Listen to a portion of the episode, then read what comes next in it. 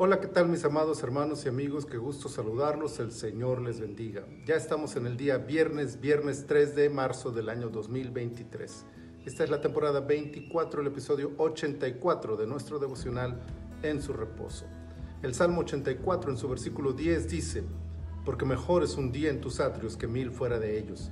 Escogería antes estar a la puerta de la casa de mi Dios que habitar en las moradas de maldad.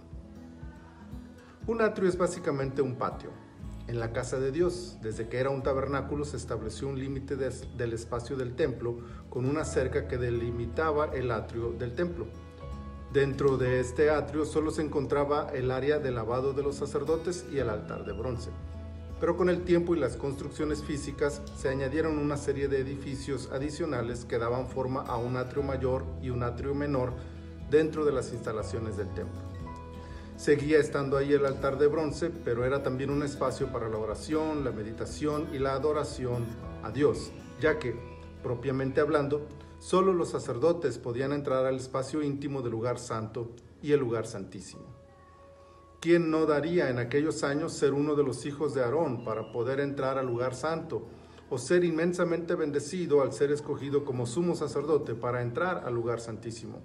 Pero no era posible por lo que el pueblo tenía que conformarse con disfrutar de la presencia de Dios dentro del atrio.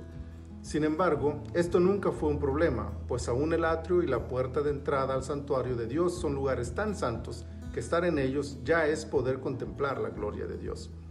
Así lo entiende el salmista, que se sabe bendecido tan solo de poder entrar por esa puerta y disfrutar de la presencia de Dios en aquel patio. En ese tiempo era una tienda y después fue un edificio específico, pero entonces y ahora, y sin demeritar lo valiosos de las instalaciones que ocupamos para adorar a Dios, el lugar es lo de menos. Puede ser un edificio suntuoso, perfectamente acondicionado para llevar a cabo nuestra comunión con Dios, o puede ser un patio o la sombra de un árbol.